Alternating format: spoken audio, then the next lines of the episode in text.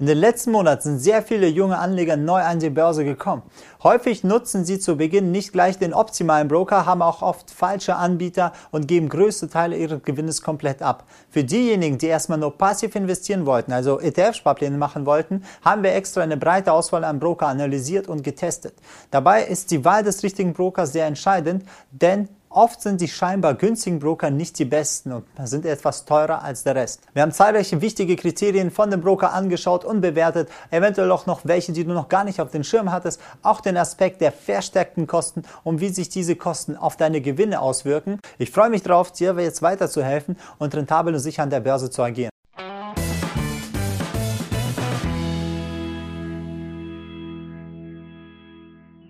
Hallo, ich bin Aida, Gründer der Finment. Abonniere den Kanal, wenn du von der innovativen Finanztechnologie profitieren willst und weitere Videos zu Aktien, Investment und Finanzen haben willst. Bevor wir uns also dem Broker komplett halt widmen, gucken wir uns kurz mal an, was sind überhaupt ETFs? ETFs sind Exchange Traded Funds, also sind Finanzinstrumente, die genau wie Aktien an der Börse gehandelt werden, sind nur Fonds, die sozusagen börsennotiert und in der Börse gehandelt werden. Man kann sich das so vorstellen, wenn man eine Keksdose mit ganz vielen Keksen sich vorstellt, sind manche Kekse da drin richtig gut und manche nicht so gut. Dann ist sozusagen, man kann sich den ETF als die Keksdose vorstellen und einzelne Aktien, also sind so die Kekse und manche Aktien sind halt gut und andere eher schwach. Man kauft aber trotzdem die gesamte Keksdose. Da sind alle Wertpapiere drin, sowohl die guten als auch die schlechten. ETF bildet einen Index meistens nach, der aus mehreren Aktien besteht. Dadurch kann man halt durch den Kauf der ETFs direkt in welche Branchen oder Länder investieren, zum Beispiel in den DAX oder halt in den S&P 500 von den USA.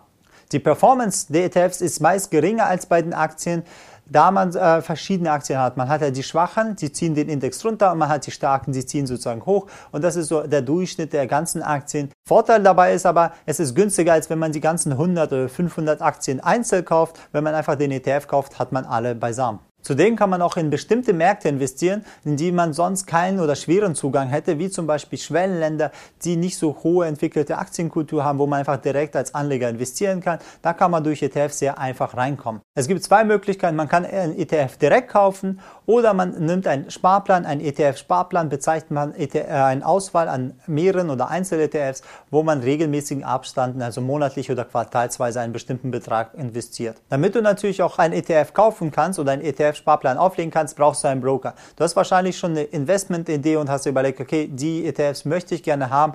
Was ist der beste Broker für mich? Es gibt ja sehr, sehr viele auf dem Markt. Natürlich gibt es nicht den besten Broker für alle, sondern es kommt immer auf die individuelle Situation der Person an, was für einen der optimale Broker ist und den gehen wir jetzt auf den Grund, um zu gucken, was ist für dich der beste Broker. Für diejenigen, die erstmal halt nur ETF besparen wollen, gehen wir einfach die folgenden Kriterien durch, dass man es entscheiden kann. Also wir gucken uns Depotführungskosten, Sparplankosten, Anzahl sparfähiger ETFs, Mindestsparbetrag, Bedienbarkeit, Oberfläche als auch Risiko, Software und Service an. Du siehst, das sind natürlich sehr viele Kriterien, doch schließlich zahlst du am Ende bei dem Broker auch größere Geldbeträge ein und du willst ja 100% sicher sein, dass das Geld in guten Händen sich befindet und dass du es auch irgendwann, wenn du es wieder haben willst, auch zurückbekommst. Deswegen werden wir auch viele verschiedene Tipps geben, damit du bessere Entscheidungen treffen kannst, was sozusagen optimal für deine Sparplanstrategie ist. Fangen wir auch gleich mal an mit den Kosten.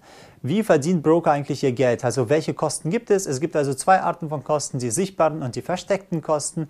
Zu den sichtbaren Kosten gehören unter anderem die Depotführungskosten, die man grundsätzlich in drei Gruppen einteilen kann. Zu der ersten Gruppe gehören Broker, die das Depot komplett kostenlos anbieten. Die zweite Gruppe, die nimmt hingegen Gebühren für ihr Depot, also einen fixen Betrag, bedeutet aber nicht, dass sie teurer sind, denn zum Beispiel haben sie andere Kosten etwas geringer oder haben mehr Leistung. Die dritte Gruppe, das ist eine Besonderheit, die ist eher neuer, da gibt es sozusagen Flat Fee. Man hat wie eine Flat Rate, wie man pauschalen Fixbetrag bezahlt und kann so viel Transaktion tätigen, wie man will. Das ist sozusagen wie beim klassischen Handyvertrag, man bezahlt nicht mehr pro Minute, sondern hat man einmal pro Monat einen Fixbetrag. Kommen wir zu den Ausführungskosten. Die meisten Broker erheben allerdings Ausführungskosten Ausführungskosten. Diese fallen bei jeder Transaktion, also bei jedem Kauf und Verkauf musst du Geld sozusagen an den Broker bezahlen. Wenn du einen ETF kaufst, entweder monatlich kaufst oder halt auch quartalsmäßig, fallen auch Kosten darauf an. Man kann hier unter, in drei Fällen unterscheiden. Man hat also die fixen Kosten pro Ausführung, bedeutet, wird der ETF gekauft, hat man 1 Euro pro Ausführung zum Beispiel. Oder man hat die kostenlos besparbaren, das ist die zweite Gruppe. Das ist eine gröbere Anzahl von ETFs, die der Anbieter sagt, okay, die kannst du kostenlos ohne Kosten besparen. Die dritte Gruppe sind die variablen Kosten, bedeutet, der Broker sagt einfach, du musst einfach zum Beispiel 1% oder 2% von deiner Sparplanrate als Gebühren dann bezahlen. Zum Beispiel eine variable Gebühr von 1,75% ist am besten sinnvoll bis zu einem Sparbetrag von 57 Euro. Danach soll, äh, lohnt sich mehr, also die fixe Gebühr, wenn zum Beispiel ein Broker nur 1 Euro verlangt, ist dann viel günstiger. In dem besten Fall sind die deine favorisierten ETFs bei diesem Broker auch natürlich komplett kostenlos. Dazu kommen wir aber gleich.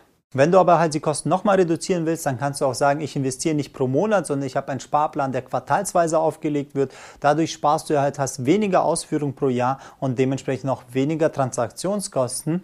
Ansonsten, wenn du es monatlich aber dagegen den Sparplan machst, hast du zwar höhere Kosten, aber reduzierst das Timing-Problem. Also wann du einsteigen sollst und dadurch sinkt auch die Wahrscheinlichkeit, zum schlechten Zeitpunkt ausgeführt zu werden und du hast einen besseren Durchschnittspreis. Kommen wir jetzt zu den unsichtbaren Kosten. Bei einem Broker, die besonders günstig erscheinen oder sogar komplett kostenfrei sind, muss man das Ganze mit Vorsicht genießen, denn irgendwie verdienen sie auch Geld. Ne? Und das ist ja der Punkt. Häufig findet man dort versteckte Kosten vor, die man nicht so leicht identifizieren kann. Von diesem Broker wird man häufig zu schlechteren Kursen ausgeführt oder man hat höhere Spreads, also die Spanne zwischen An- und Verkaufspreis und darauf sollte man auch achten. Kommen wir zum ersten Punkt der Spreads. Die Spreads bezeichnet man die Spanne zwischen Kauf- und den Verkaufspreis. Du kannst es dir so vorstellen, wenn du Broker A nimmst und du kannst dieses ETF für 101 Euro kaufen und für 100 verkaufen, dann hat zum Beispiel der Broker B kann einen höheren Spread, also höhere Spanne haben und dann für 102 kannst du das zum Beispiel kaufen und für 100 verkaufen. Und wenn du jetzt beim Broker B bist, wo diese Spanne höher ist, du kaufst jetzt den gleichen ETF für einen höheren Preis, dann hast du gleich von Anfang an diesen Spread, die Kosten knapp 2% sind das dann kompletter Verlust, den du hast und den du vorher einkalkulieren musst. Meistens siehst siehst du den Spread, aber es gibt auch manche Broker, die zeigen dir nicht mal den Spread. Du weißt gar nicht, ob es gut oder schlecht ist, wie hoch die Spanne ist. Der zweite Punkt ist Slippage. Das ist etwas noch schwerer zu sehen, weil den Spread ab und zu siehst du ihn, aber den Slippage, der ist meistens nicht sichtbar, sondern den musst du einfach nur nachhinein analysieren. Das beschreibt man den Prozess der schlechteren Ausführung. Bedeutet, wenn du die Order ausgehst, wenn du sagst, ich möchte es kaufen, du siehst den Preis in dem Moment und dann noch die Zeit, das dauert ja, bis sie ausgeführt wird, also bis du es wirklich gekauft hast. Und dieses sozusagen, diese Delay, das widerspiegelt sich natürlich in den Kosten, weil du vielleicht teurer oder viel schlechter ausgeführt werden kannst. Zum Beispiel, du siehst den Preis, du wolltest den TF zu 100 kaufen, da stand er heute da. Dann klickst du auf den Kaufbutton, dann musst du halt warten, nach paar Sekunden, Minuten, je nachdem wie langsam der Broker ist oder wie ineffizient seine Technik ist, dauert es halt ein bisschen und da ist der Preis des ETFs schon höher, zum Beispiel 105. Und in dem Moment führt er dich aber zu 105 aus, obwohl du den Preis 100 gesehen hast und dann hast du aber den ETF für 105 gekauft. Also 5% hast du einfach sofort ver äh, verloren durch die Slippage, durch die schlechteren Ausführungen. Da unterscheiden sich verschiedene Broker, je nachdem wer welche bessere Technik hat oder mit Absicht manche sich schlechter ausführen.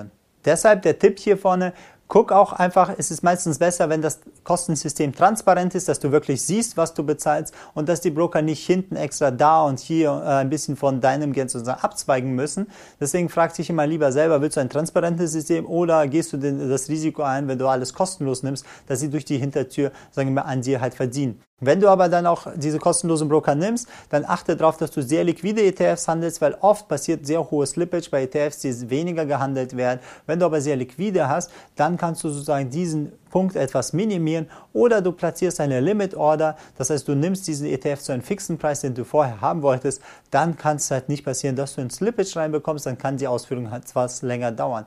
Ansonsten überprüfe einfach immer den Unterschied zwischen Kauf und äh, tatsächlichen Ausführungspreis an dem Punkt, wo du gekauft hast, wenn du siehst, okay, da steht er bei 100, wie ist der wirklich ausgeführt worden? Kommen wir zum Punkt der Anzahl sparfähigen ETFs. Jetzt stellt sich natürlich die Frage, wie wichtig ist für dich die große Auswahl zu besitzen? Logischerweise sollten deine ETFs ETF-Favoriten auch bei den jeweiligen Broker auch sparplanfähig sein, sodass du auch direkt investieren kannst. Frag dich also am Anfang auch, ob du einen Broker brauchst, der eine große Auswahl anbietet, ob du oft wechseln willst oder ob du ein paar klassische ETFs hast, die sehr häufig bei allen angeboten werden und sich auf die beschränkst. Dann brauchst du halt nicht dieses Portfolio von tausenden Sparplänen, sondern du konzentrierst dich auf wenige. Die Broker, die nur wenig angeboten haben, haben auch weniger Kosten und bieten das sozusagen auch günstiger für dich an. Im besten Fall sind die ETFs sogar da kostenlos, aber dann hast du halt nicht die gesamte breite Palette. Zusätzlich hast du auch den Vorteil bei Anbietern, die sehr große Auswahl an ETFs anbieten, dass sie viel mehr Marktzugänge haben. Das musst du aber auch vorher überlegen, investiere ich zum Beispiel nur in Deutschland oder möchte ich auch in amerikanische ETFs oder beziehungsweise in Amerika investieren oder in Asien oder so. Welche Märkte bietet er für mich alles an? Inwieweit ist es für dich interessant? Wenn du diese Funktion, also wenn du diesen Nutzen gar nicht brauchst, dann brauchst du auch nicht extra dafür zu bezahlen. Also such dir auch gleich Broker raus, die genau nur dieses Spektrum abbieten, was du auch benötigst. Hier ist auch wichtig zu beachten, manche Angebote von dem Broker, die sind entweder nur für Neukunden oder haben eine zeitliche Begrenzung. Also kann sein, dass der ETF zuerst kostenlos ist, aber dann nach drei Monaten, sechs oder nach einem Jahr auf einmal du Gebühren dafür zahlen musst. Also das musst du auch vorher mit einbeziehen. Nicht einfach denken, alle ETFs sind kostenlos und der Broker kann sein, dass er erst später dann die Kosten von dir verlangt. Der Punkt Mindestsparbetrag ist meistens sehr relevant für die Leute, die am Anfang sind, die auch nicht so viel noch Geld haben oder sie besser desinfizieren wollen. Für diejenigen, die so loslegen und sagen, okay, ich möchte 150 50 oder 10 Euro investieren, dann gucken Sie auch drauf, was ist das Minimum, wie ich anlegen kann. Wenn man aber zum Beispiel mit 50 Euro startet, will aber in 5 ETFs das Ganze investieren, also jeweils 10 Euro, dann muss man auch da gucken, dass das Minimum aber erfüllt wird, in diesen ETF zu investieren. Einfacher Tipp bei sowas, wenn man zwar den richtigen Broker gefunden hat, aber dieser Mindestsparbetrag zu hoch ist, kann man diese Sparrate auch einfach pro Quartal ansetzen. Man spart also diesen Monat einfach das Geld zusammen und dann investiert man pro Quartal das Ganze und hat trotzdem den guten Broker mit den jeweiligen guten Konditionen und muss halt nicht darauf verzichten oder zum einen anderen gehen. Kommen wir jetzt zum Punkt Bedienbarkeit und Oberfläche. Es ist ja natürlich immer die Frage, ist die Plattform einfach zu bedienen oder immer die bessere oder sind nicht lieber die komplexeren interessanter? Denn zum Beispiel die Neo-Broker sind sehr beliebt geworden. Das sind sozusagen die gesamten äh, App-Broker, sie besitzen nur eine App, sind sehr intuitiv zu bedienen.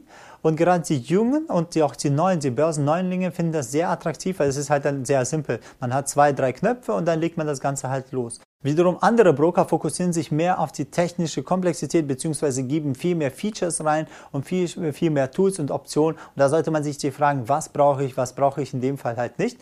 Deshalb der wichtige Tipp, unabhängig davon, wichtig ist, ihr wollt ja nicht die Software auswendig lernen, sondern ihr wollt am Ende ETFs anlegen. Ihr wollt damit auch Geld verdienen und ihr müsst dafür nicht einen Doktortitel erstmal machen, um die Software zu verstehen. Also muss sie so einfach sein, dass sie auch wirklich verständlich, äh, verständlich ist, aber auch genug Features liefern, um das Ganze auch simpel, sondern auch das, was man will, auch umsetzt. Deshalb schau dir vor der Depoteröffnung einfach die Oberfläche des Brokers an. Guck dir irgendwie, vielleicht gibt es immer auf Demo-Konto einfach kurz mal ausprobieren, um zu wissen, wie funktioniert das, wie funktioniert es nicht. Auch kann man sich Bewertungen bei Trustpilot oder Google durchlesen. Da sind schon viele Probleme der User. Sie schreiben gleich hin, ob das gut ist oder nicht äh, so gut ist. Wichtiger Nachteil, da muss man aufpassen, es gibt Mobile Broker, die haben nur eine App. Oft sind in dieser App, weil sie nicht so viel Platz bietet, wenige Funktionen drin und die extrem massiven, wichtigen Funktionen, die es seit Jahren schon gibt, werden da einfach nicht angeboten. Wie zum Beispiel, manche haben nicht mal Limit Order oder automatische Positionsüberwachung oder Orderstornierung oder ähnliches, das man halt braucht, um vollautomatisch die Order zu machen, um nicht permanent dieses ganze Depot zu überwachen. Weitere Punkte sind auch zum Beispiel automatische Dynamisierung der Sparrate oder automatische Wiederanlage der Dividenden. Das bieten sie oft nicht an, sondern sie fokussieren sich nur auf Kauf und Verkauf und darauf sollte man auch achten, nicht nur weil es einfach ist, welche Funktionen sind dann weg. Einfach sich so vorstellen, ist wie beim Autokauf. Klar kann man das Auto ganz einfach machen, man hat nur ein Lenkrad, ein Gaspedal und eine Bremse und dann ist alles nicht mehr da. Aber natürlich, wenn man halt ein bisschen mehr Klimaanlage haben will, einen äh, besseren Sitz und nicht einfach auf so einem Holzstuhl sitzen will oder ein paar andere Features, die das Leben erleichtern oder besser machen, die sind halt immer noch vorteilhaft und das muss man halt mit berücksichtigen.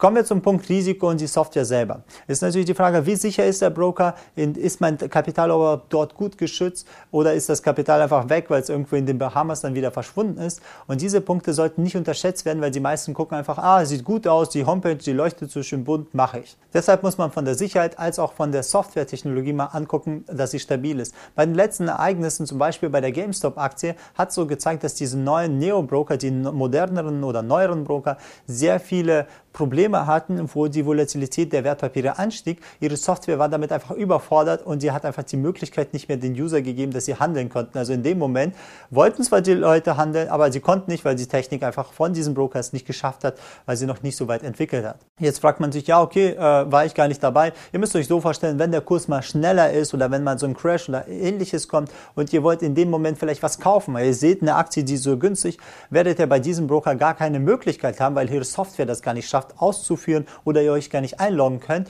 Und da müsst ihr halt überlegen, ist es mir überhaupt dann das Ganze wert? Das müsst ihr mit betrachten. Wie stabil ist die Software? Oder du hast einen Punkt, der Markt fällt an, leicht zu fallen, du willst die Position liquidieren und dann geht die Software nicht und dann fällt er immer weiter und weiter und diese Position sogar wird zu einer Verlustposition, obwohl du es gar nicht haben wolltest, aber du konntest halt nicht einloggen und da musst du halt mit diesem Verlust auch den akzeptieren, weil diese Technik von den Brokers nicht gehalten hat. So welche Sachen passieren immer wieder. Das ist halt üblich, weil wenn die Technik das nicht aushält, muss einfach zu einem Anbieter gehen, der auch groß genug ist und das Ganze auch umsetzen kann. Beim Fall Sicherheit muss man auch gucken, wie groß ist sozusagen das, der Broker vom Eigenkapital. Hat er überhaupt genug Geld und das Eigenkapital, äh, um auch wirklich, falls es mal was schief läuft oder falls es Probleme gibt, dass er das ganze Risiko auch mit dem Eigenkapital decken kann. Das findest du meistens in Jahresabschlüssen oder sie veröffentlicht sind auf ihrer Seite, kannst du diesen Punkt identifizieren.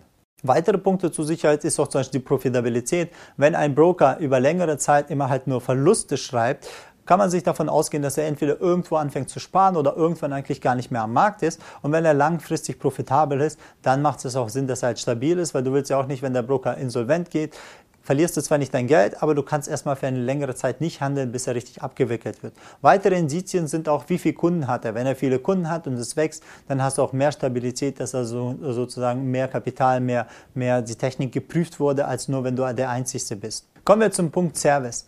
Wenn es dennoch zu Problemen kommt, ne, und es wird ja immer mal geben, eine Frage oder eine Störung, dann soll, ist ganz wichtig, wie gut kann ich meinen Broker erreichen, auf welchen Weg. Das findest du halt heraus, indem du halt auf der Seite einfach mal drauf guckst, kannst du gucken einfach mal, kann ich kostenlos einfach mal anrufen per Telefon, gibt es einen Chat, kann ich per E-Mail jemanden erreichen oder ist es halt reduziert? Manche Broker bieten die Möglichkeit nur zum Beispiel per Chat oder per E-Mail an. Bringt dir natürlich nichts, wenn du eine E-Mail schreibst und du jetzt ein Problem hast und dann musst du erstmal drei, vier, fünf Tage warten, bis du eine Antwort bekommst und dann halt äh, vielleicht auch noch nur von einem Computer oder so, der dir ein Bot geschrieben hat, eine normale automatisierte Antwort bringt dir ja nichts. Dann ist halt wichtig auch, wie kann ich ihn am besten vielleicht per Telefon erreichen und wie lange bin ich in der Warteschlange. Deshalb, bevor du zum Beispiel eine Depoteröffnung machst mit größerem Kapital, solltest du einfach mal probeweise bei dem Broker auch mal anrufen, einfach um ein Bild zu bekommen, wie lange bin ich in der Warteschlange, wie reagieren sie Mitarbeiter, wie viele Leute haben sie überhaupt den Support. Es bringt dir nichts, wenn du im Normalfall einfach mal, wenn du das Ganze liquidieren willst und im Notfall 20 Minuten in der Warteschlange hängst und währenddessen deine Position so in den Verlust rutscht und du nicht mehr agieren kannst. Ne? Einfach drauf gucken, Broker mit einer kleineren äh, Mitarbeiteranzahl haben natürlich weniger Service-Mitarbeiter äh, als eine äh, Broker, die größer sind, die auch mit mehr Support haben. Wenn du dich schon Broker fragst, dann kannst du ja fragen, wie viele Leute habt ihr in den Support, wie viel Prozent sind es von eurer gesamten Belegschaft, dann weißt du ungefähr, dass, wie wahrscheinlich wäre es, wenn es was ist, dass du dann erreichen kannst. Wenn du natürlich mit ein paar hundert Euro machst, ist es halt natürlich nicht so ganz relevant, aber mit größeren steigenden Beträgen wird es halt immer relevanter. Zusammengefasst heißt es, nicht nur auf die Kosten schauen, auch die Leistung mal gegenüberstellen und gucken, was bekomme ich dafür, was ist sozusagen mittendrin, weil immer nur sozusagen die Kosten musst du immer auf den individuellen Fall berechnen. Du musst mal gucken, welche ETFs will ich haben, wie teuer sind sie, gibt es Angebote, wie kann, was gibt es noch für Leistung und wenn du Schwierigkeiten dabei hast, irgendwie rauszufinden, was ist sozusagen das Beste oder was nicht so gut ist, melde dich einfach bei uns, wir können dir da direkt helfen, was für dich sozusagen der beste Broker wäre. Wichtig ist auch, dass du halt deine Wunsch-ETFs bei dem Broker auch handeln kannst, weil bringt nichts, den günstigen günstigsten Broker zu haben, aber dann kannst du nichts mehr handeln, was dich interessiert. Dementsprechend auch prüf auch die Software und den Service, wie stabil das ist, weil das ist so der dritte Punkt. Wenn die Software nicht erreichbar ist oder diese äh, Handels-App nicht mehr erreichbar ist, dann bringt sie auch gar nichts, wie billig der ist, weil das funktioniert nicht. Dann hast du ein paar Cent gespart und durch die Verluste ein paar Tausend verloren. Das macht gar keinen Sinn. Danke, dass du bis dahin ge äh, dabei geblieben bist. Also bis dahin wünsche ich dir gute Investments. Mach gut, bis zum nächsten Mal.